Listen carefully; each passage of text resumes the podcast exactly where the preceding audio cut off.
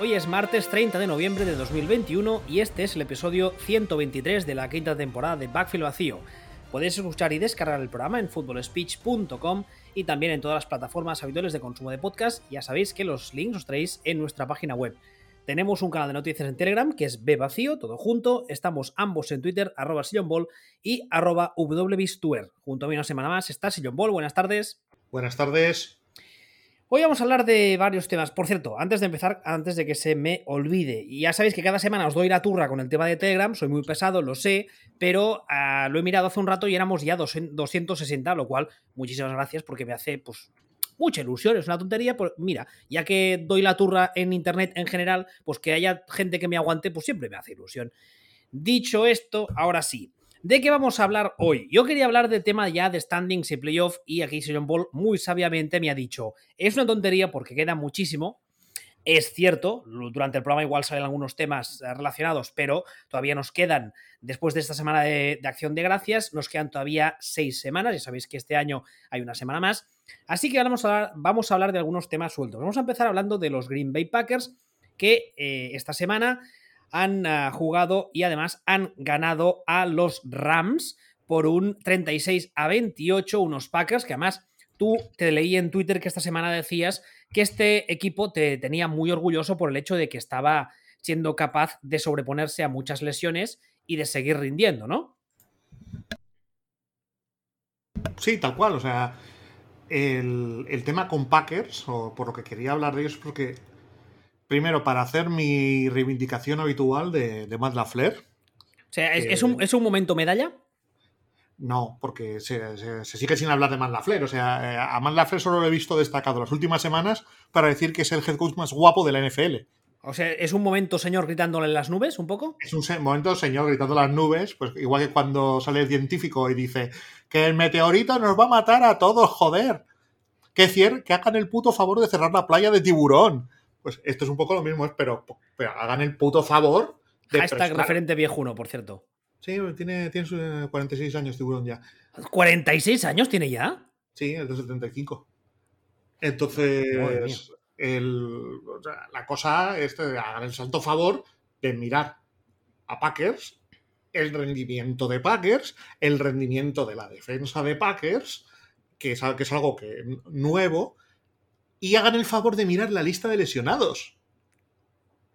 O sea, que estamos jugando tú y yo en Packers ahora mismo. Es una pasada. Y ahí siguen.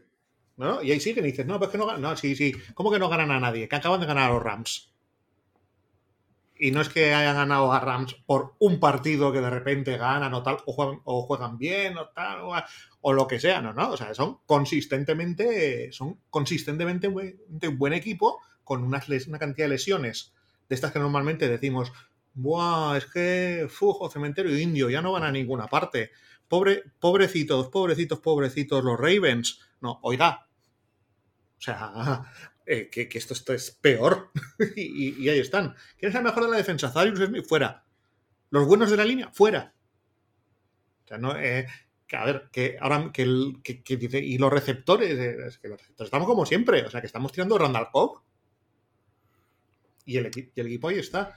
Y yo creo que no. Yo, yo creo que a, que a Matt Lafleur se pasa por encima de él. Como, ¿quiénes son los mejores entrenadores? Y nunca lees a Matt Lafleur, macho. Aquí, aquí, aquí hay varios temas. Primero, ya ha dicho hace un rato que el tema de los standings, tú me decías con mucha razón que todavía queda mucho de temporada, pero aún así, ahora mismo los Packers son un equipo que, pese a todos los lesionados, están jugando bien, eh, barra muy bien, y en su división están 9-3.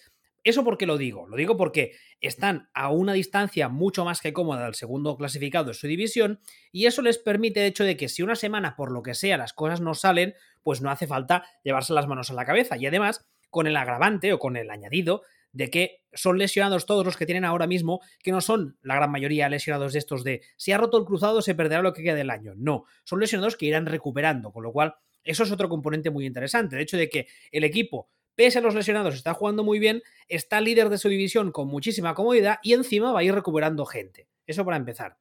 En segundo lugar, eh, esta semana hemos sabido, esta semana no, hace hoy es martes, creo que fue ayer mismo o incluso esta mañana, no lo recuerdo, eh, le preguntaron a Rogers acerca del tema de su, de su problema en el, dedo gordo del pie, que parece que está roto. Y una de las posibilidades es que aprovechase la semana de bye para pasar por quirófano. Entonces, el jugador, eh, en una, no sé si fue después del partido esta semana, ha salido a decir que no, que han sopesado las opciones y que pese a que es una lesión muy molesta y que, además dice que le duele y tal, uh, que no va a pasar por quirófano y que va a seguir jugando. ¿Eso eh, cómo afecta al futuro del equipo? Pues en principio, si hasta ahora, por mucho que le duela, ha estado jugando bien, pues pueden pasar dos cosas. O que sea una molestia que siga jugando bien, o que en cualquier momento la cosa se acabe de joder del todo y entonces la liemos. De momento, pues no ha pasado, vamos a rezarle a todos los santos y, como decimos en catalán, que día pasa, aña empeño, o sea, tira para adelante. Y tercer punto, y creo que más importante, muchas veces en este programa hemos hablado estos años de eh, la coña esta que nos traemos con eh, Tomlin, previo Nobel de la Paz. Porque siempre decíamos que Tomlin era un tío que, pese a haber tenido en el vestuario a más de una perla, el tío había conseguido que sus plantillas, eh, digamos, eh, no sé cómo decirlo, que sus vestuarios estuviesen relativamente tranquilos, pese a que hemos salido luego cuando han, han salido los jugadores que eran auténticos cabras locas. Yo la pregunta que te lanzo es, ¿la Flair está siendo infravalorado en su capacidad de lidiar con un tío tan especial, con toda la amplitud del término, como es Aaron Rodgers y con lo que está pasando con Aaron Rodgers este año? Yo creo que sí. De todas formas, no, no, por este año, o sea, Rogers es especialito desde siempre, es de todo, pero en el momento en el que entra la Flair... Sí, sí, sí, perdona que te, que te interrumpa. Es especialito de siempre, lo sabemos, pero este año está haciendo un máster, ¿eh? Se está sacando un PhD en, raris, en, en, en, en raruneces. O sea, sí, eh, está, está, que se sale, ¿eh? Sí, es, es tomante bandido, bandido. O sea, es, Entonces... es, es, un gorro de papel de plata, total. Sí, sí, corazón, corazón malherido completamente. Entonces... Eh... Eso, eso sí que es un hashtag viejuno. Bueno, entonces, casi 40 años también esto. Joder. Entonces, el tema con el tema con la Flair y Rogers es evidente, por una parte, que bueno, había una cosa que decía, creo recordar que era Larry Bird, aunque aquí me puedo estar columpiando, que en un vestuario en la NBA tú puedes integrar y sobrellevar un colgado, pero solo a uno. Entonces, me parece que Packers es un poco, sí, es, es un vestuario en el que hay un colgado con, con el matiz de que es la estrella del equipo, pero yo creo que solo hay uno. La sensación que a mí me transmiten los jugadores de Packers globalmente es que son tíos súper serios y súper profesionales, tanto los buenos como los tarugos. Y bueno, pues entonces eh, eso convierte a Rogers de problemático en excéntrico que es, eh, que es un matiz bastante importante en este tema. Y esto también eh, nos. y la capacidad de la Flair para que las chorradas de Rogers eh, no generen fuego, sino que sean pues, excentricidades del colgado este, también, también, son, también son valorables, pero no es ya eso, al final es todo. O sea, el, eh, el head coach eh, son X and O's, es gestión de grupo, es gestión de asistentes, es mil cosas.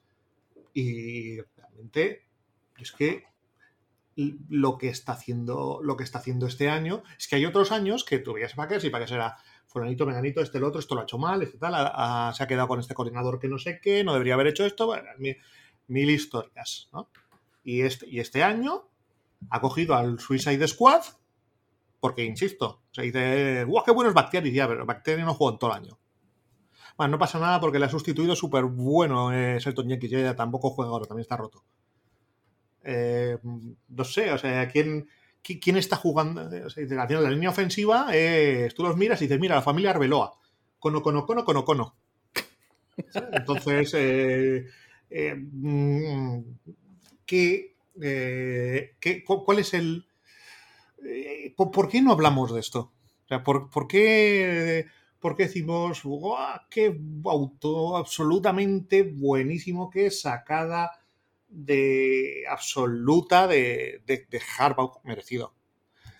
¿Y, dónde está? ¡Buah! ¿Por qué? ¡Wow! Belichick, ¿qué pedazo de año está haciendo Belichick? Correctísimo. ¿Qué pedazo de demostración de año está haciendo Belichick? Correctísimo. ¿Por qué no hablamos de Man Lafleur?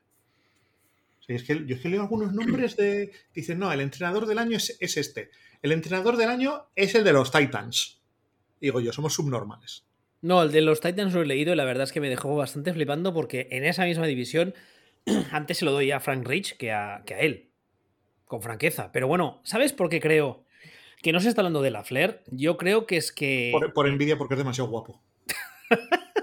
no. Eso se lo doy a Cristiano Ronaldo.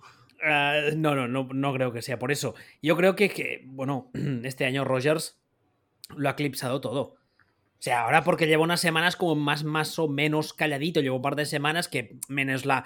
El, el meme ese de sacarse el pie delante de la cámara en el, en el podcast de, de McAfee, aparte de ese momento, después de lo que nos hizo, o sea, lleva unas semanas que está como muy tranquilo, porque recordemos de dónde venimos. Y yo creo que lo ha eclipsado absolutamente todo. Y que en Green Bay absolutamente todo está pasando por Rogers. Y yo creo además que muchas veces van un poco los periodistas a intentar picarle en vez a ver si se le cruzan los cables de nuevo y nos suelta alguna. Y entonces, claro, por comparación, el otro es como, es bueno, hace su trabajo, sí, claro, pero es que el otro me genera titulares cada vez que habla. es, la única, explicación que le encuentro. No, por ahí bien, pero en el momento que te dicen, vamos a hablar de los mejores head coaches de la, de la NFL. Sí, que no esté, una lista de 10. una lista de 10 y no aparece en la lista. Y lo menos dices, ¿pero qué, pero qué me estás contando? Aparte, bueno, en otro, en otro, otro ámbito también, sobre el tema de Rogers, si obviamos la primera semana del juego enfurruñado, estoy cabreado, no he hecho pretemporada, ni me he mirado los libros, ni he hecho nada y hago el ridículo, desde la segunda semana hasta la duodécima, es el MVP. Es el mejor jugador de la liga. ¡Ay, ay, ay! Lo que ha dicho. No, sí, sí, no. Miremos los números. O sea, la temporada de Rogers, o sea, esto también está pasando muy desapercibido, pero la temporada de Rogers realmente es un primer partido que es, no se puede jugar peor a esto, con mil condicionantes. Yo, de hecho, yo pensaba que la temporada se iba a ir a la mierda porque todo el resto de la temporada iba a ser igual. Iba a estar jugando enfurruñado y yo no quiero jugar a esto y paso de todo. Pero desde la semana 2 a la 12 no encuentras un tío que haya jugado mejor a... Es que, es que Fulanito... No, no, no, Fulanito tampoco. Fulanito tampoco. Es, curiosísimo esto. Esto es algo también que está pasando, como bien dices, por las chorradas de Rogers. Claro, es que, es que las chorradas. Que está eclipsando este su nivel de juego. Claro, es que las chorradas de este año son muy gordas. Ah, las chorradas son. Vamos. Sí, sí, o sea, las chorradas son, muy, son... muy, gordas. Son como la película esa de, de, Mel Gibson que está ido de la olla, que sale Julia Roberts, ¿sabes cuál digo? Eh, sí, esta la Que él es taxista. Conspiracy Theory. Esa es. Es un poco ese, ese palo. Es una mezcla entre, entre. Rogers es una mezcla ahora mismo entre S. Mel Gibson y, y Woody Harrelson. Joder. No, es que ¿sabes lo que pasa con... el, de, Cheers. No, ¿sabes qué me pasa con Woody Harrelson? Que siempre que le veo, soy consciente de que es un, es un muy buen actor, pero, pero, pero le veo y pienso, este tío está piradísimo. No, hace muy bien de piradísimo. Le, sale muy natural. Quizá ese es el tema, que le sale demasiado natural. Igual es que él es así. Pero bueno, al final, volviendo, volviendo un poco al tema, eh, es cierto que las excentricidades de, de Rogers y las gilipolleces, no vamos a llamar excentricidades, las gilipolleces de Rogers han eclipsado muchas cosas. Han eclipsado a Amanda Fer, han eclipsado su propio rendimiento y, han eclipsado realmente todo. Pero es que es lo que estoy diciendo. El, eh, con, el año de, con el año de Packers. Que es que, que el calendario telita y al final han, han, perdido el primer partido que fue el de hacemos el ridículo, un partido contra Chiefs que jugó Jordan Love y un partido divisional la semana pasada por tres puntos contra Vikings que me parecen mejores de lo que mejores de lo que se dice que es otro equipo Vikings que, ha, que poco a poco se ha afilado. Además, ahora que hablas del calendario, me estaba mirando lo que les queda. Esta semana les viene el bye week, que les vendrá muy bien, y además, como decía antes, el tema de Rogers con su lesión del pie, que parece ser que es muy molesta y tal, vale. Después del bye les viene Chicago, que en principio es un equipo que ahora mismo no está ni se le espera, porque está su guerra es otra. Luego les viene Baltimore, que sé que es un rival complicado. Les viene Cleveland, que a día de hoy yo no sé qué esperar de Cleveland, porque también están a una, crisis semanal de implosionar, es la sensación que me dan. Mira, Cleveland es, justo lo contrario.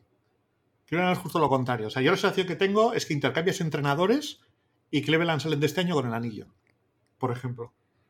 Sí, tú no, no eres muy fan de Stefanski, ¿eh? ya lo has dicho varias veces. Hombre, a ver, si soy fan del nivel de la plantilla, si pienso que el nivel de la plantilla es, es X y el rendimiento es X menos 1000, yo tengo que mirar al entrenador. Porque tú la teoría esta de que el problema es básicamente el quarterback, ¿no la compras? Yo es que en la puta vida he comprado que el problema de un equipo sea, el- sea solamente el quarterback. O sea, yo he visto a equipos con quarterbacks del nivel de este ganar como por un tubo 800. O sea, 800. Porque el nivel de la plantilla de los Browns, insisto, es que es altísimo. O sea, no bien, altísimo. Y el nivel del quarterback no es malo. Es, bueno, que, eso, que, ese- que ese tematí también es importante. No dice, oye, es que es muy malo. No, no, es, bueno, ¿eh? Que a lo mejor para ser un pick uno, pues dices, es que el listón es que estaba más alto. Ya, pero el nivel es, bueno, no, oh Dios mío, Dios mío. Aquí Bueno. intercambiar los entrenadores. O sea, con la que se lió con, con la que se lió con Odell Beckham Jr. ¿Tú te imaginas Stefanski eh, con Rogers, por ejemplo? Uf, ¿Eh? No. O sea, por poner, por poner ejemplos. Es- por esto te digo que al final que el, el head coach importa. Y el de, y el de Packers se la está sacando. O sea, y cuando se la está sacando, es que yo me imagino a Mike McCarthy con estos Packers y me da la risa. No veas lo la risa que me daba imaginando esto el otro día viendo el Cowboys Riders, por ejemplo. Bueno, espérate, antes de que rajes de- de- de- del cementerio de Canelones. Y luego después de Cleveland les viene Minnesota, que sé que es un rival que también, como decías ahora, eh, es durillo. Y luego la última semana les viene Detroit, que en principio es un rival bastante, bastante, bastante asequible. Con lo cual, de estas semanas que eh, les quedan, lo curioso es que además les viene rival asequible, rival duro, rival asequible y rival duro.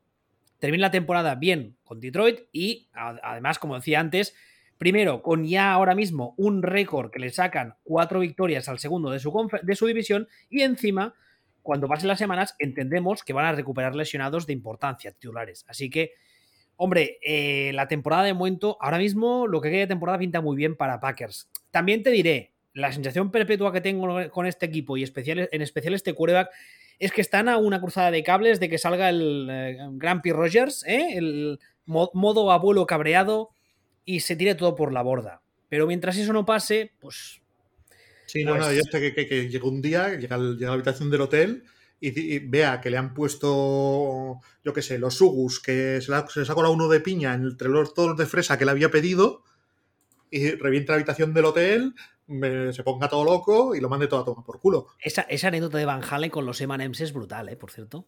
Sí, completamente. No sé si alguien la, la- la conoce, pero es si no que la busque porque es M&M's Van Halen y que la busque porque la anécdota Pero- es espectacular.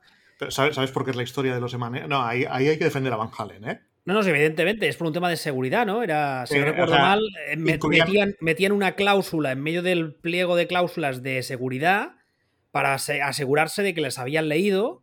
Y entonces, cuando llegaban a la habitación y veían un Emanem que era del color que habían dicho que no podía ser, decían: Estos tíos no se han leído las condiciones de seguridad, con lo cual nos vamos.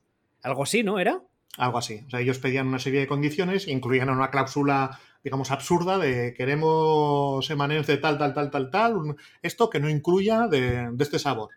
Y era una forma que tenían ellos de controlar que, que la otra parte del contrato se lo había leído y había intentado cumplir todas las condiciones de PEAPA. Sí, Pero bueno, en, en- no, en el caso de. En el caso de, de Rogers sería más, pues, eh, otro tipo de estrella del rock, no sé, una, alguno más, más español y con falda pantalón, al que, al que le dijera, pues yo qué sé, oye, mira, que es que ha habido un problema porque resulta que, que el corazón que Triana va, pues ha vuelto y no se ha ido para Sevilla. Y entonces el otro, el otro montara en cólera. Pero eh, no creo que vaya a pasar. O sea, no, creo No, que vaya yo, a tam- pasar. yo tampoco lo creo. Porque pero yo, yo creo, yo creo que él se cagó en el centro del vestuario en el primer partido, que aquello fue un paso de todo, paso de prepararme, paso de todo, me voy a cagar aquí, y a partir del segundo partido, eh, aquí fue bueno, dijo, bueno, aquí ya vamos, va- vamos a ganar ya. Ya Aparte- vamos, a, aparte- vamos a intentarlo. hay un tema, o sea, sí, hay muchas. Rogers es muchas cosas, muchas de ellas no son positivas, pero de tonto no tiene un pelo. Y él es el primero que sabe que si el año que viene quiere salir con cierta, entre comillas, libertad y que el equipo no le venga pegas y pueda, entre comillas, insisto, decidir un poquito dónde ir, tiene que tener ofertas. Y para tener ofertas, tiene que hacer un buen año. Claro, si él. Tiene que parecer que él es el gran quarterback, que a un equipo al que solo le falta un quarterback. Eh, lo va a disparar, pero... Bueno, tiene, tiene, tiene que tener caché, en otras palabras. Claro, claro, claro, lo que pasa es que cuando empieza el año, Rogers no es Rogers, Rogers es Carlos Jesús. Carlos Jesús, entra Rogers al campo, se pone a, se pone a decir Christopher Raticulín y es lo que parece que es. ¿no? Otro referente viejuno, viejuno, ¿eh? Vale, se pone, se, pone a hacer eso y entonces dices, pero es que ¿quién le va a fichar? O sea, yo estaba en pánico. Y estaba en pánico absoluto, era como, era, pero ¿quién nos va a pagar nada por, por, esto? Por el zumbao este. Claro, o sea, o sea, hubo aquí al lado de donde vivo una noche que había un tío pegando gritos por ahí fuera de la ventana diciendo soy de Albacete y tengo una navaja dando vueltas. Y dije yo, mira, Aaron Rogers. Eh, esto es verídico. Entonces, el... Pero bueno, esto ya poco a poco va mejorando. Ya digo que, de hecho, no me sorprendería nada que el primer partido fuera una demostración voluntaria de si quiero me cago en el centro del vestuario, me cago en el equipo, me cago en todo y os jodo vivos y tengo el sartén por el mango. Me sorprendería cero. Hombre, teniendo en cuenta, el, nivel de casi sociopatía al que llega a veces, no me extrañaría, ¿eh? Le veo perfectamente capaz. Porque es un tío, es un tío especial, especial, ¿eh? Sí, pero su nivel de juego desde entonces, ya digo, es el más alto de la liga. Bueno, a ver, eh, en psicología parece ser que hay un, una serie de rasgos que lo que diferencia a los, creo que son a los pilotos de combate y a los neurocirujanos más brillantes con los eh, psicópatas es como tres puntos en cierto test. Esto sería un poco lo mismo. O sea, Rogers está rozando en la psicopatía de estoy como una puta cabra y soy un tarado mental, lo que pasa que es muy bueno en lo suyo. Posiblemente oh, el hecho de ser tan especial y tan zumbao es lo que le hace tan bueno en lo suyo. Posiblemente. emocionalmente es un tío complicado. Yo le veo más, más cerca de un humano no que de un humano normal, yo lo veo del robot de Alien, ¿no? Yo me lo imagino saliendo de Packers y diciendo, contéis con mi simpatía antes de adaptarse. Entonces, bueno, pues... Pues bueno, pero vamos, pasamos a, pasamos a lo siguiente. Sí, sí, sí, sí. A ver, eh, otro tema del que nos apetecía hablar, más que nada porque son dos equipos que empezaron la temporada en un punto A y ahora están en un punto B, habiéndose, parece al menos, intercambiado los papeles. Em, hablamos de, o queremos hablar de los Rams y los Niners. Cuando empezó el año, eh, los Rams, digamos, estaban arriba y los Niners abajo, por así decirlo. Y a medida que avanza la temporada, parece que los Rams están cayendo en picado y los Niners, por su parte, están yendo para arriba cada semana más. Llevan varios partidos ganando, jugando bien además anotando 30 o más puntos por partido. Garoppolo, pese a que yo ya dije que a mí me parece un poco inseguro, eh, está jugando un muy buen año, me, lo recordaba además en Twitter, estuve mirando números y es verdad, aunque a mí me sigue poniendo un poco nervioso, pero bueno, son cuestiones personales. Y en el caso de los Rams, hemos sabido esta semana que eh, Stafford arrastra desde casi casi la semana 1 o casi arrastra una serie de, de, molestias, de dolores, de lesiones, muchas de ellas parece ser que son crónicas y como alguien dijo en Twitter de forma muy acertada, es eh, el resultado de pasarse 12 años en Detroit. El tema es que cuando empezó la temporada, como decía ahora, los Rams iban como un tiro y llevan unas semanas que... Eh, eh, Tres semanas. Sí que es verdad que los rivales tampoco han sido, o sea, no es que hayan perdido con los Lions, por decir algo. No, no, no, no, han perdido contra, contra tres bichos. Evidentemente, eso también, como decimos siempre, mm, no han ganado a nadie, pues esto sería un poco al revés. han, perdido contra alguien. Pero, pero el hecho es de que empecé el año que, que, parecían, vamos, el equipo de moda, no se les podía parar de ninguna forma, estos tíos ya tenían, notaban el anillo en el dedo y ahora mismo pues las cosas no están tan, no están tan bien. Entonces, ¿A qué crees que se debe? ¿Simplemente crees que se debe a los rivales? ¿Crees que hay algo más? Yo no sé qué pensar, ¿eh? Yo, yo creo que el 85%, 90% son los rivales. es, eh, es, así. No, quiero decir, al final tú miras el calendario de Rams y tienen siete victorias. Esto, esto, esto es la NFL. Y como ya hemos dicho muchas veces, el calendario importa te van a decir, es que el calendario, el calendario importa. El calendario importa porque juegas contra los rivales que juegas. Juegas contra un tercio de los rivales de la liga, no contra todos. Y cuando, cuando Rams empieza a jugar, los rivales a los que gana son Bears, Colts, Buccaneers. Estos dos son estos dos bien. Pero no. Sí, luego gana cuatro seguidos a Seahawks, Giants, Lions y Texans. Entonces, claro, dice, vale, vale, sí, sí, sí, pero es que de los siete partidos que ha ganado, hay que tener en cuenta que cinco se los ha ganado a, Bears, a Giants, a Lions, a Texans. A Seahawks. Eso, eso, es, eso es relevante. Entonces, claro, está jugando muy bien. Pero, y este es uno de los problemas muchas veces de las estadísticas, y por qué digo yo muchas veces también que las estadísticas están de puta madre y que las estadísticas ajustan, y está muy bien que ajusten, pero que el, muestreo de información es muy corto. Y entonces, al final, si solo juegas contra equipos malos, pues mm, dices, los has, los has aplastado a todos. ¿Eres muy buenos? Sí, pero o no, eh, o no tan bueno, o igual los dos son muy malos. La victoria contra Seahawks eh, tenía otro aroma cuando se produce.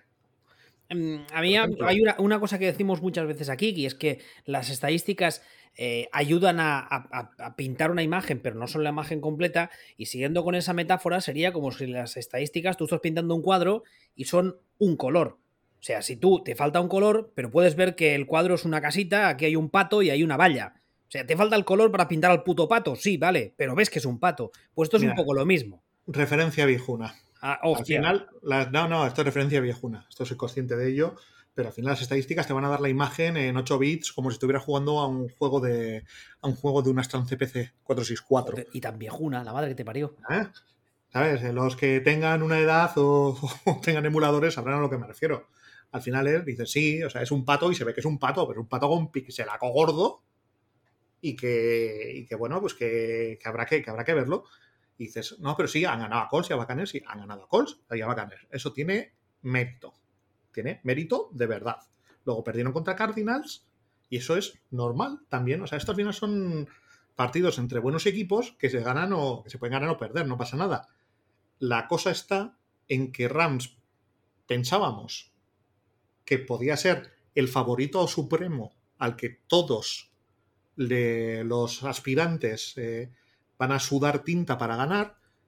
Y lo que estamos viendo es que Rams, a día de hoy, y además, curiosamente, después de haberse dedicado a adquirir eh, talento viejuno en, eh, al límite de. en traspasos, vamos, al límite del cierre de mercado, se parece más a, a un contender más del bloque de contenders y de hecho a uno que tiene tendencia a perder contra el resto de contenders. Entonces, eh, esto es, dices, ¿ha pasado de buen equipo a mal equipo? No, pero probablemente ha pasado de favorito absoluto a, pues, a la zona baja de, de los que uno se puede creer que lo ganen todo. No, además es que, claro, es lo que tú decías ahora. Han encadenado tres rivales muy difíciles: Tennessee, San Francisco y Green Bay. Y ahora le viene un tramo último de calendario que eh, encadena partidos como por ejemplo el siguiente, que es Jacksonville, que en principio tendría que ganar sin muchos problemas, pero luego le viene otra vez Arizona, que ahí va a sudar tinta, luego le viene Seattle, que ahí también puede ganar bien, luego le viene Minnesota, Baltimore y San Francisco. Tiene un tramo final de temporada bastante complicado contra rivales complicados, sobre todo Minnesota y Baltimore. Por el caso de San Francisco, siendo la última semana, es bastante posible que San Francisco, tal y como están las cosas ahora mismo, ya esté clasificado y entonces la pues película igual sería otra. San Francisco tiene 17 victorias menos que los Rams. O sea, San Francisco lo que necesita es meterse ahora un sprint de la Virgen. O sea, que San Francisco clasificado para el último partido. Hombre, te vas? Quedan seis semanas, ¿eh? Ya, quedan seis semanas, pero ¿cuántas victorias tiene San Francisco? Lo máximo que puede hacer es plantarse en un 12-5 al final, y eso es ganándolo todo. ¿Tú te crees que Niners van a ganarlo absolutamente todo? Claro, no, no, no. Entonces, a, la última, pues, jornada llevarían con 11 victorias pues, máximo. Pues pero me lo pones, porque eso significa que ese partido de San Francisco van a jugar contra, un equipo que es posible que vaya, vaya, salga por todas. Con lo cual, el último tramo de estos, esas tres últimas semanas es, es Minnesota, Baltimore, San Francisco. Un matiz sobre Niners. O sea, Niners para mí tienen un calendario tirando a fácil y me sorprendería cero que llegaran con 11 victorias a, a ese partido. Sé que ganarán los cinco siguientes, no me sorprendería nada. De todos modos, eh, el tema de San Francisco, ahora que justamente hablamos de los dos equipos, que son un poco imágenes eh, contrapuestas, eh, hace, no sé, la semana pasada o la anterior, mm, critiqué un poco a Garópolo y hubo gente que me dijo, curiosamente, fans de los Niners, pues no, bien? porque. ¿Eh? Porque está jugando bien. Sí, sí, está jugando bien, Ya, pero sigue siendo un quarterback del que yo lo siento, pero no me puedo fiar. Por lo visto, tanto este año, por mucho que esté jugando bien, como sobre todo años anteriores. Es un quarterback que no me ofrece garantías, que está jugando bien, no lo voy a negar, pero que en mi mente no la, imagen de Garópolo haciéndose caca encima y, cagándola a lo bestia no es algo que me, que me resulte muy, muy, muy sorprendente, muy extraño. No sé si soy el único, pero. No, pero tampoco me parece un tío que, vaya a cometer graves errores. Me parece más un tío que va a, mm, a ir largo en un pase decisivo por dos metros. Ya, bueno, pero al final, si ese pase. En, el momento. Ya, pero no es una. Pero no es una no, no, es, un, no es, un, Pixis en la, en la, yarda 10, ya, eso sí. Eso, o sea, no es, no es, una cagada sideral. Me parece que puede ser un tío al que en un momento dado le falte un poco para. Para, para. Pero es que está jugando entre, entre bien y para ser él, muy bien. Que por cierto, eh, una de las piezas básicas de ese ataque a día de hoy, que es Divo Samuel, juraría haber leído en alguna parte que están viendo. Eh, Míralo, aquí está. Eh, se va a perder entre una y dos semanas de momento. Esos son los. Bueno, no va, no. O sea, eh, ahora, ahora mismo es casi casi te diría la base de ese ataque, ¿eh? Porque hace de todo este hombre. Y van a jugar contra Seahawks y contra Bengals. Sí. No, contra Seahawks y contra. No, perdón. Jugarán ahora contra Jacksonville y Arizona. ¿Niners? Sí. Ah, no, calla, calla, que estoy viendo los Rams. Perdona, perdona, perdona, pues perdona, Seahawks y Bengals. Seahawks y Bengals, bueno. Bueno, Seahawks pues, no hay mucho problema y Bengals tendríamos que verlo. No sé, yo para mí Niners sigue teniendo sigue teniendo un problema que lo tiene con que lo sigue teniendo con la defensa. O sea, porque al final dices, no, pero ha dejado a Jaguars Jaguars. O sea, el, el partido relevante o interesante para mí de Niners en defensa es el partido de Rams que deja a Rams en 10 puntos. Que luego, visto un poquito con perspectiva y tal, el ataque de Rams y el rendimiento del ataque de Rams a lo mejor no era para tanto, pero en ese momento es un poco el, partido bueno, porque viene de, viene de comerse 31 puntos de Cardinals y luego esta semana le han metido 26 Vikings.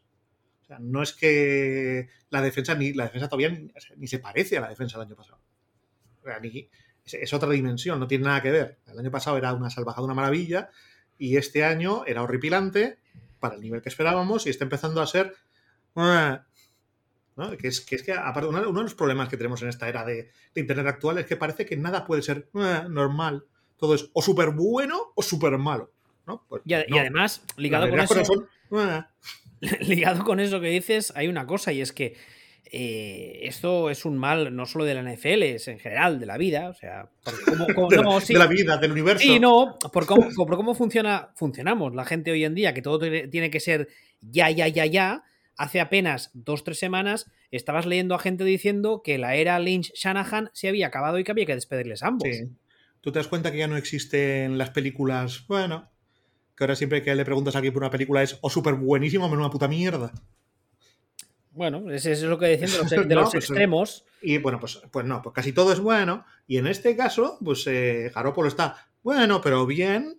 Eh, lo, hablábamos antes de, No me sale ahora mismo el nombre, me quedo como Homer Simpson con lo, del, con lo de la cosa de taque a comer, el quarterback de los Browns.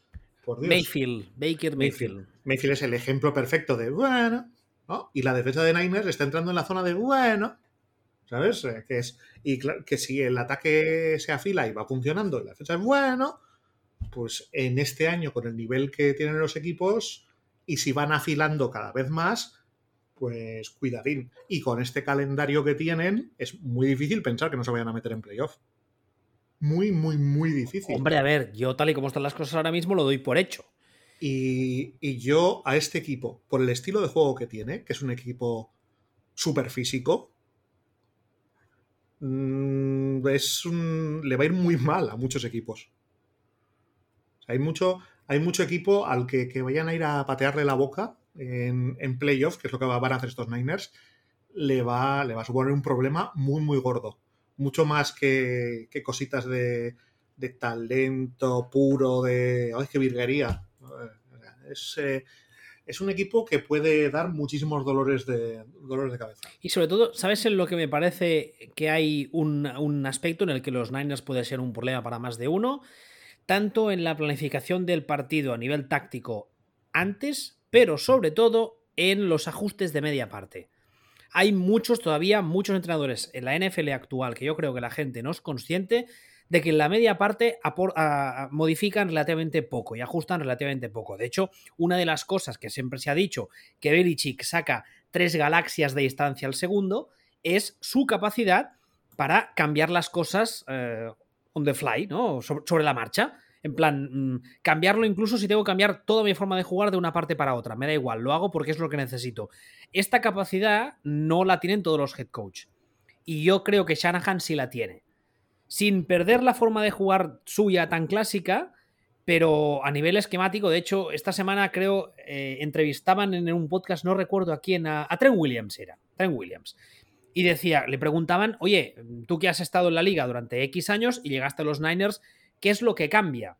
Y él decía, el esquema de los Niners a la hora de jugar es, es como el caos controlado. Pasan un montón de cosas a la vez que tú estás metido en el follón y no te das cuenta, pero cuando lo ves desde fuera, cuando vemos el film la semana siguiente, te das cuenta de que todo ese caos hace que pase una cosa concreta. Y eso es algo que parece tan fácil, pero que a la hora de la verdad no lo es, porque si no todos los equipos lo harían. Entonces, e, e, ese equipo en playoff con ese estilo de juego y ese head coach puede dar más de un susto a más de uno. Que no tengo yo claro que les dé el talento para ganar el anillo. Pero plantarse una final de conferencia, igual sí. Dependiendo de los cruces. A ver, yo me creo perfectamente en final de conferencia. Mm, mm, y es que digo, si la progresión, si la defensa la, la, van arreglando un poquito hasta llegar a una zona que ya no sea más, no sea, bueno, bien, aceptable, correcta, y el ataque sigue afilando, que esto es mucho presumir, o sea, esto es presumir que van a, que van a seguir mejorando poco a poco. Si todo va así, me cuesta pensar o, o, me cuesta ver mucho equipo superior a, a ellos eh, al final, o sea, yo, o para ser exactos, me cuesta ponerlo por debajo de por debajo de Cardinals o por debajo de Packers o por eso. me parece que me parece que serían integrantes de, de derecho de ese grupo. Y también te digo, si de, ahora mismo cualquiera de ese grupo que, que llegue a Super Bowl es favorito. Así, o sea, eh, y por la AFC llega quién, quién llega. Pues eh, a un partido puede pasar de todo, pero de entrada, el que salga de la NFC es el favorito. Entonces, eh, yo pues te digo que no me cuesta nada verlos con, verlos con el anillo. Yo ahí sí que me cuesta un poquito más. Yo creo que no tienen, no, tienen, tanto talento como para llevarse el anillo. Creo yo, ¿eh? ¿Quién tiene más talento? O sea, yo sé quién tiene más. Yo, yo ahí, es una pregunta con trampa, sí hay equipos que tienen más talento. Pero, pero en general o en la NFC dices en la NFC. a ver, si vamos a la AFC, ya te lo digo ya.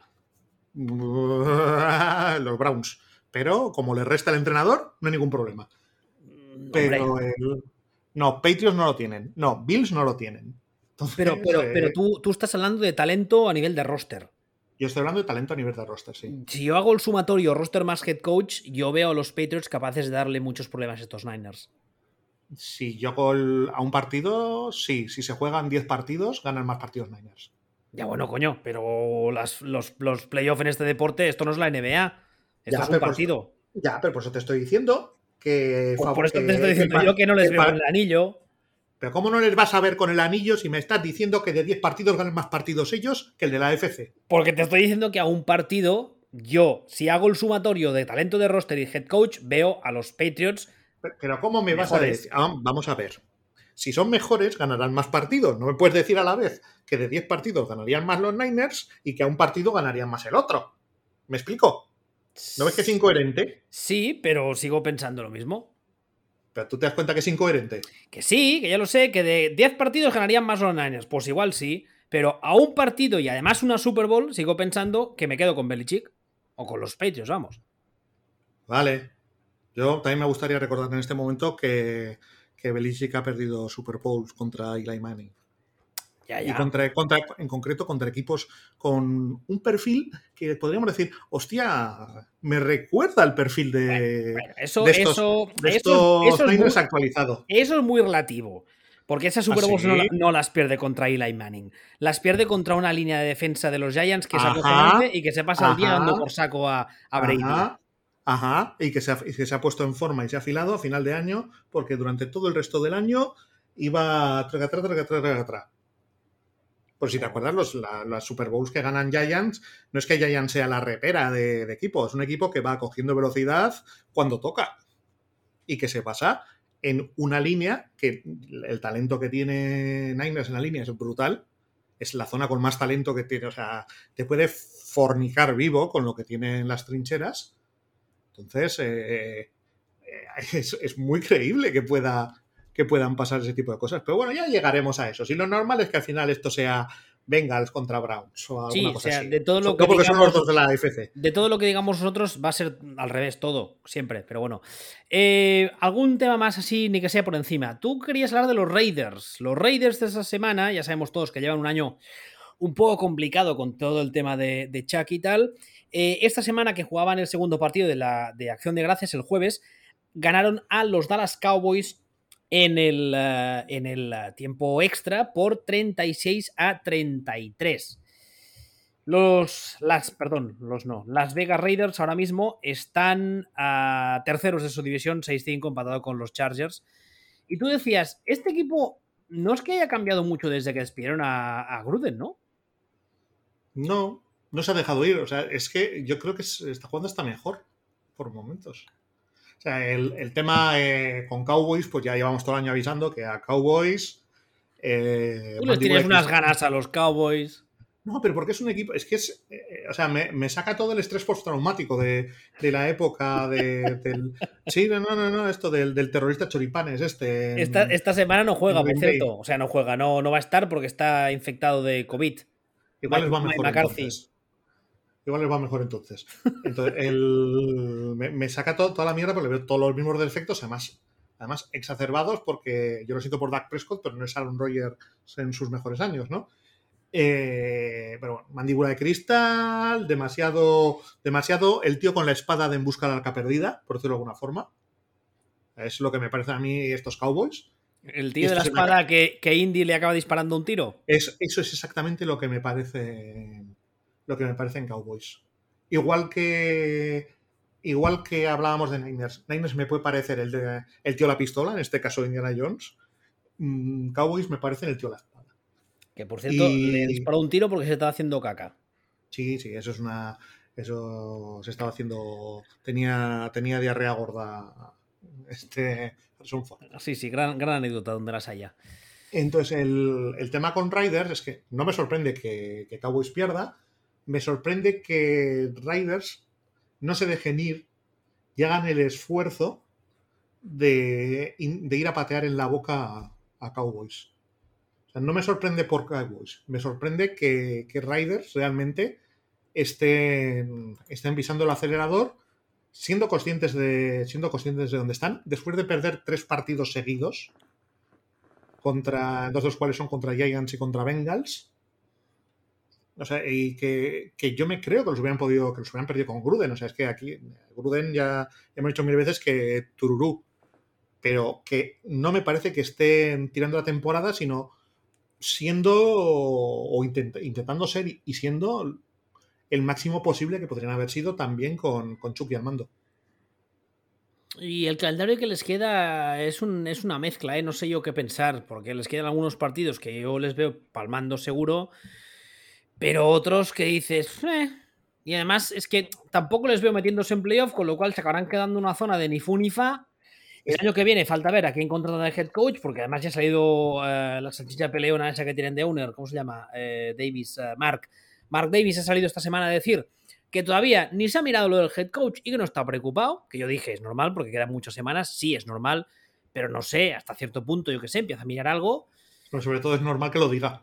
Sí, claro que es normal que lo diga, porque entiendo que lo que pretende él es eh, ascender, por así decirlo, a algún coordinador dentro de la misma NFL. Yo creo que ese equipo ahora mismo no está como para hacer experimentos con algún novato de, college, pero no sé. O, sí, o sí. Al final es, eh, son los Raiders, es Las Vegas y, y probablemente lo que les interesa sea mm, como si fueran un, urracas, ¿sabes? El, objeto brillante más luminoso que puedan hacer pasar por algo, por una estrella. Entonces, bueno, veremos qué hacen. Esto es, eh, que queda, queda tiempo y nada de esto, pero no, volviendo al calendario, el tema es que les quedan seis partidos y los seis son seis partidos que te puedes creer que ganen y te puedes creer que pierdan. Sí, sí, sí, porque les queda Washington, Kansas City, Cleveland, Denver, Colts y Chargers. O sea, lo normal es que acabe esto siendo una especie de 3-3 o 2-4, ¿no? Pero, pero es que realmente es que yo, si pierden todos, me lo creo. Me cuesta creer que lo van a ganar todos. Si pierden todos, me, los me lo creo. Y que ganen 4 o 5, también me lo, quedo, me lo creo. Entonces, em, y... Sería, sería muy Raider también de este trecho que les queda, acabar ganando 4 o 5 y quedarse fuera de playoff. yo creo que si ganas 5, entra seguro. ¿Tú crees? Ahora entra un equipo más, entran siete. Ahora mismo están, no están ni como wildcard de la FC. Me da igual. Pero estamos diciendo si cogen y ganan y ganan tal y cual. Ya, bueno, pero que los demás también juegan, ¿eh? Que no se lo miran. Ya, pero que insisto en que yo me creo que. Yo creo que con 11 partidos entras. No Ahora mismo, yo no, no, no les veo. Además, es que si se acabasen metiendo en playoff, a estos Raiders les, les veo el típico equipo que hay un equipo con mucho más talento que por lo que sea ha hecho el tonto, se ha acabado metiendo como wildcard y que la primera semana le toca el rival facilón que es en plan, coño, qué suerte hemos tenido. Ese, ese, equipo veo los Raiders. En plan, la, María, el rival fácil. Pero vamos a ver, mira, en, el playoff de la AFC hay seis equipos, aunque solo hay una, una victoria de diferencia, hay seis equipos que, es como que van a entrar seguro, ¿no? Que son Patriots, Ravens, Titans, Chiefs, eh, Bengals con el calendario que tienen y, Bills no sé si lo he dicho ya, ¿no? No, no lo has dicho, pero... Ya, bueno, son... Pero... Esos son, esos son seis equipos que van a entrar, yo creo que seguro, casi seguro, y luego al final, y luego está el, siguiente pelotón, ¿no? Y en el siguiente pelotón, vale, sí, o sea, no, no hemos dicho Colts, no hemos dicho Browns, no hemos dicho Chargers, eh, pero realmente eh, lo lógico a día de hoy, lo lógico a día de hoy sería, parece que sería que entraran Colts, ¿no? Que son los que mejor están jugando. Y además van para arriba, ¿eh? Y, van, y van para arriba pero es que ya hemos dicho que Browns, el talento que tiene Browns es una salvajada. Espera, espera por eso Browns, ¿eh? porque esta semana ya ha empezado a salir rumores de que si sientan a Baker Mayfield, además lleva semanas tocado, que no acaben la temporada en plan peleados los unos con los otros. Sí, por, eso digo. O sea, eh, eh, Broncos me parece una pasada que estén 6-5 con todos los problemas que con todos los problemas que tienen, pero es que van muy muy cortos de talento. Eh, Chargers me, parece bestial pensar que o Chargers o Browns se van a quedar fuera. O sea, es para coger a los dos entrenadores y soltarles un guantazo a cada uno. Eh, de, Chargers no diré nada. ¿Eh? O sea, ese a mí me parece. el tema de. No sé, ya te digo. Yo cojo y digo, equipos con más talento, este y este. Y están los dos. ¿Qué, qué, coño estáis pensando vosotros, espabilados? Entonces, eh, es, eh, entonces al final dices, si, va, si, si, van todos ahí al ralentí, de repente eh, te ganas 11 partidos. O sea, yo creo que el problema es que Raiders no van a ganar 11 partidos, no van a ganar 5 partidos de los que les quedan. ¿Sabes? Mm, pero, pero si consiguen llegar a 11 partidos, yo me creo que estos que, que, pueden poner un huevo realmente, o sea, o que lo van a poner. Igual que no me creo de Raiders que vaya a ganar que vayan a ganar eh, cinco partidos en lo que les queda, me cuesta creer que Browns lo va a ganar todo también. O sea, Browns está 6-6 ahora. sí, sí, 6-6 y últimos dos de división además. Si lo ganan todo, se planta. Eh, para, para ganar 11 partidos, tienen que ganarlo todo lo que les queda. Es lo que te quiero decir. O sea, dices, no, es que conoce partidos. Hombre, si llegas a 11 partidos, yo para mí entras. Pero es que tienes que ganarlos y no creo que los ganen. Ese, ese es el rollo, que es que este pelotón, para ganar 11 partidos, tiene que ganarlo todo. No sé. Em, ¿Quieres añadir algo más de este tema? O solo. Yo quería añadir un, último tema, así como una pincelada muy rápida. Sí. Y es que los eh, Chicago Bears, que esta semana jugaron el primer partido de Thanksgiving el, jueves, ganaron casi in extremis a los Detroit Lions. Antes del partido, eh, un par de días antes, se, se, filtró, vamos, las noticias diciendo que podía ser el último partido de Nike, tal y como acabase el partido, decirle no hace falta que vuelvas a Chicago, quédate en Detroit. Al final, de momento, de momento, no se le ha despedido, pero todo, indica, todo hace pensar que es una cuestión de, vamos, que si termina el año ya se puede, ya, ya, puede dar las gracias porque está ya con pie y medio fuera y las cajas esas de cartón marrón en la oficina con sus trastos dentro. Entonces, eh, yo creo que eso no sorprende a nadie. Francamente, aquí creo que dijimos el año pasado que ya no entendíamos cómo había tenido otro año más. Es bastante posible, además, que cuando se le despida a él, como es muy normal, se despida al general manager, porque esta semana ya han empezado a sonar algunos nombres de candidatos a posible nuevo head coach, y es muy, muy normal que el nuevo head coach diga, ya, ya, yo monto mi proyecto desde cero, todo lo que queráis, pero a este señor no le quiero porque no lo he escogido yo y no me gusta cómo trabaja, no nos entendemos, eso es muy normal. Eh, no sé, de momento habrá que ver, ¿eh? pero ya están sonando los nombres que llevan un par de años sonando. Ha sonado Bienemi, ha sonado. Pero bueno, una, una de las cosas que yo se quería preguntarte así muy rápido es que esta semana en Twitter había mucha gente que decía que es un trabajo muy apetecible por el hecho de que tienes, en principio parece, tienes ya quarterback franquicia, eh, es, una, es una franquicia histórica, no es un mercado tan salvaje como puede ser Nueva York, como, como ¿Qué? Bueno, no es, a lo mejor no es tan salvaje como Nueva York, pero, pero probablemente sea número 4 de la liga. O sea, estaría Nueva York, Nueva York, Filadelfia, Dallas y, Chicago. ¿Sí? ¿Tú les ves tan, tan zumbados? No. Tú, has vivido ahí, tú sabrás, pero vamos, yo creo que a nivel de prensa y a nivel de fans no están tan, no son tan. ¿Tú te, acuerdas de unos anuncios que había en los que salían dos aficionados de los Bears? Hombre. Bueno, pues ah, son así. No, son, así. ¿Gordos con bigote comiendo comida basura? Son así. Vale.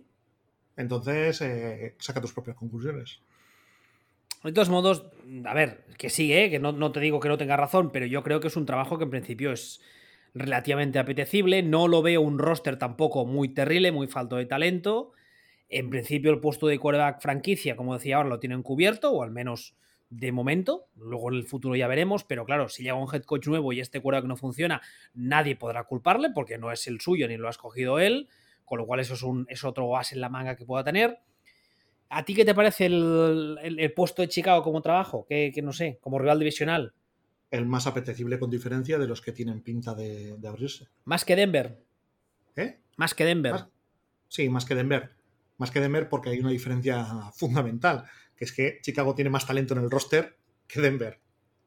O sea, Denver está donde está por, precisamente por el trabajo, entre otras cosas, ¿no? Pero por el trabajo del señor que van a echar. Mientras que Chicago está donde está, más abajo, también por, entre otras cosas, el trabajo del señor que van a echar. Si, si desaparece lo que hay fuera del campo y te quedas solo con los rosters, pues eh, es muchísimo más apetecible el roster de Chicago que el roster de, que el roster de Broncos. Y más cuando tú los miras y en Broncos piensan que tienen un roster de la polla, con lo cual eh, la exigencia va a ser eh, desproporcionada desde el minuto uno, mientras que en Chicago está para hacer primero terapia de grupo antes que nada. a mí, a mí van a dar tiempo a mí el hecho de que en Chicago, o sea, yo creo que la, la off-season de Chicago en cuanto a mercado, una vez tengan un head coach, yo creo que está muy clara, que es ir a por línea ofensiva, toda la que puedas encontrar y más, proteger a ese quarterback y a partir de ahí empezar a hacer. Pero vamos, es un equipo que a la que el ataque funciona un poco, porque ahora mismo no funciona nada. Va a tener, va a tener espacio salarial para moverse, eh, van a tener un pick razonablemente alto probablemente este año. Eh, van a tener cositas, van a tener las expectativas muy bajas porque han estado, porque vienen de, vienen de donde vienen, que es un poco, es que también lo hemos dicho muchas veces, si tú has estado años con un head coach de mierda, metes a uno que sepa sumar y restar y por lo menos durante el primer año te parece que el tío es Dios, porque sabe sumar y restar. O sea, tienes un año de bonus. Y, no, esto lo hemos visto un montón de veces. Y no solo eso, ¿eh? hay una cosa que a mucha gente que muchas veces pasa por alto. Y Perdona, otra, una, cosa, otra cosa que también es importante, es solo esto para, para esto. Y es que los otros tres equipos de esa división, los en años venideros, es muy posible que estén en la mierda. pensemos que, que a, a Packers se les viene la reconstrucción de la Virgen. Que de los Lions mejor ni hablamos y que Vikings tiene toda la pinta de que van a emprender también reconstrucción y cargarse al head coach. aparte de todo, es que te vas a encontrar en una división en la que casi solo con presentarte de repente te van a decir, oye, pues igual eres casi favorito, ¿no? Esto es lo que quería decir. O sea, que ese entorno también importa. Que no es lo mismo que pillar un trabajo en la NFC Oeste. Y, a ver quién cogerá un trabajo en los Seahawks. Uf, ahí también tienen tela para cortar, ¿eh? Que por cierto, hay, un tema de, esto de Chicago. Muchas veces hablamos de que de cuando un equipo es eh, atractivo para atraer a agentes libres. Una cosa que se ha dicho siempre de Green Bay es que como, como mercado es muy pequeño, como ciudad es muy pequeña, y el hecho de tener primero a Fabre luego a Rogers les ha hecho un gran favor a la hora de atraer talento, porque de otra forma si, no, no, han traído a nadie. Si, si Packers no ha firmado a nadie en 25 años, como, quien dice, la gente libre. Porque no quieran firmarlos es otra cosa, pero en principio tú sabes que se. No, no, porque no quieran firmarlos, no. O sea, si ya me dieron. Yo cuando salió Rogers, o sea, viene aquí a jugar conmigo, dije, ¿quién? ¿Los drafteados? O sea, dije, es que me cojo un avión, me voy a Green Bay y le suelto dos hostias. Pero. O sea, esto ¿se, ha, ¿se ha dicho siempre o no se ha dicho siempre? Sí se, ha, sí se ha dicho siempre, pero del, mismo, del, mismo modo que, por ejemplo, eh, los, los, Ángeles ahora mismo, que es un equipo que además está ganando, se dice que es un mercado que, que, bueno, que atrae a, jugadores por el hecho de estar donde está. En el caso de Dallas, por ejemplo, que tiene una situación financiera en cuanto al Estado, en cuanto a los impuestos, muy, muy favorable para los, los jugadores, etc. Entonces, el caso de Chicago es que ya tienen el quarterback franquicia, con lo cual, en principio, atraer a posibles agentes libres les va a ser más fácil que lo que decíamos ahora de Seattle, que van a estar en una reconstrucción y que es muy posible que Russell Wilson tampoco esté. Entonces, es, es, otro, es otro, otro matiz que nunca se tiene en cuenta y yo creo que es importante. Sí, yo, por eso digo que me parece que me parece el mejor puesto que tiene pinta de quedar libre. Porque, les, porque tienen todo. O sea, eh, no es un puesto tan apetecible como otros. Yo qué sé, se quedarán libre, se quedará libre el puesto de los Browns, yo lo cogía mañana. Pero no tiene pinta, porque soy el único que va diciendo, cuidado que Stefanski, cuidado. ¿Eh? O, el de. O se volviera a quedar libre el puesto de. el puesto de Chargers. Pero. Pero de los que se van a quedar libres seguro. es, me parece clarísimamente. Clarísimamente el más. El más apetecible. Lo que no sé muy bien es qué perfil. qué perfil buscarán o qué intentarán o Hombre. ¿cómo, el tema? Eh, a mí el único miedo que me da es que después de estos años con, con Nagy, que ellos se creyeron, no sé muy bien por qué, pero bueno, que era un gurú ofensivo, que no pretendan ir a por el perfil contrario y vayan a por un Fancho que saque del libro, que además tiene historia en Chicago, o vayan a por un, uh, por un uh, Zimmer o algo así. Espero que no lo hagan. A mí me parecería fabuloso. Yo creo que no, ya sabes qué opino de los head coach de perfil defensivo. Yo no. A mí el, a mí el chico este, el tal Belichick este me parece bastante bueno. Y dale. Belichick no cuenta. Sí, sí. ¿Por qué no cuenta? Porque es el mejor de la historia y distorsiona la, la, la, la media, la estadística. ¿Y, quién, te dice que eh, no puede ser el segundo mejor de la historia o el próximo mejor de la historia otro de estos? O sea, al final, tú coges a un tío como, como cualquiera de estos, lo plantas ahí, que por cierto, de esos dos que has dicho, al menos uno tiene pinta de retirarse y el otro pues, también tiene sus añitos, pero le pones a un tío que, sea un dios de la defensa, dices, a ver, vamos a buscar a, a, quien ha tomado un café con Sean McVeigh, tú, coordinador ofensivo. O sea, te llevas a la novia ucraniana de Sean McVeigh y le haces coordinador ofensiva. Y ya está. O sea, más o, más o menos. O sea, ¿Es ucraniana la de Sean McVeigh? Sí. Entonces, así no hay más que verla. O sea, así parece que va, que va por ahí a, no sé. A ver qué vas a, decir que nos cierran el programa. Que te, veo venir. Era, era un comentario de índole política. el que Déjalo, sobre- déjalo. Verónica Comín se llama. Algo así, sí. Voy a Eh, buscar, que no sabía quién era esta muchacha. Cinco cosas que no sabía sobre Verónica Comín. ¿Ves qué bien? Oye, despedimos el programa. Ella viene de Ucrania, primer punto.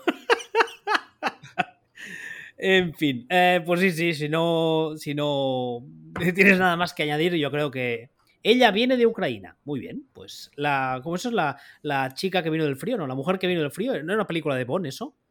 Además, además tendría, tendría cierta lógica en un sitio de estos, porque. no Coño, sé, hace fresquete y en Ucrania hace fresquete. Estará como en casa. Por eso mismo, y aparte, eh, luego si, yo qué sé, si la sustituyes, no sé, si pones ahí a, a Zimmer, por ejemplo, que la novia de Zimmer también, aunque no lo parezca, es de ese perfil, por decirlo de alguna forma, ¿Ah, sí? entonces, sí, pues eh, se pueden hacer amigas, ir de compras y cosas de esas. Voy a buscar. Mike Zimmer Gilfred. Pues ese señor estuvo casado muchos años. Y, y- y guardó luto y esas cosas. No sé, A pues no sé, ver. tú. Uy, salen unas fotos con una mujer extremadamente joven. Sí, y no es su hija. ¡Ostras! Es- ahí sí que me ha dejado muy loco, ¿eh? Pero, pero, Pero- extremadamente joven. Eh, Portada, de Maxims. Dice aquí, una tal Katarina Elizabeth. Como te iba diciendo, pues es perfecto para, Sí, sí, para, perfil- poner, para poner de para poner de coordinador ofensivo a la novia de McVeigh. Míralo, parecía tonto. La verdad lo parió. El abuelo este. En fin, eh, pues nada, si no tienes nada más que añadir de valor, no chuminadas de este tipo como las que suelto yo. ¿Te parece poco valor las dos informaciones que acabo de dar? Hombre, son informaciones interesantes, yo no lo sabía, la verdad. Pues pues no. Eh, Parece un poco de plástico la chiquilla, pero bueno. Sí, parece, sí, parece que tiene más plástico que una tarjeta Visa. Lo que además le pega ¿A quién? a ella. El, el concepto que transmite es muy relacionado con lo que es la tarjeta Visa a todos los niveles. Bueno, Vamos a dejar, vamos a dejar porque Sí. nos cierra el programa. Bueno, pues nada, eh, la semana que viene más, si no nos han cerrado el programa. Que vaya bien. Luego.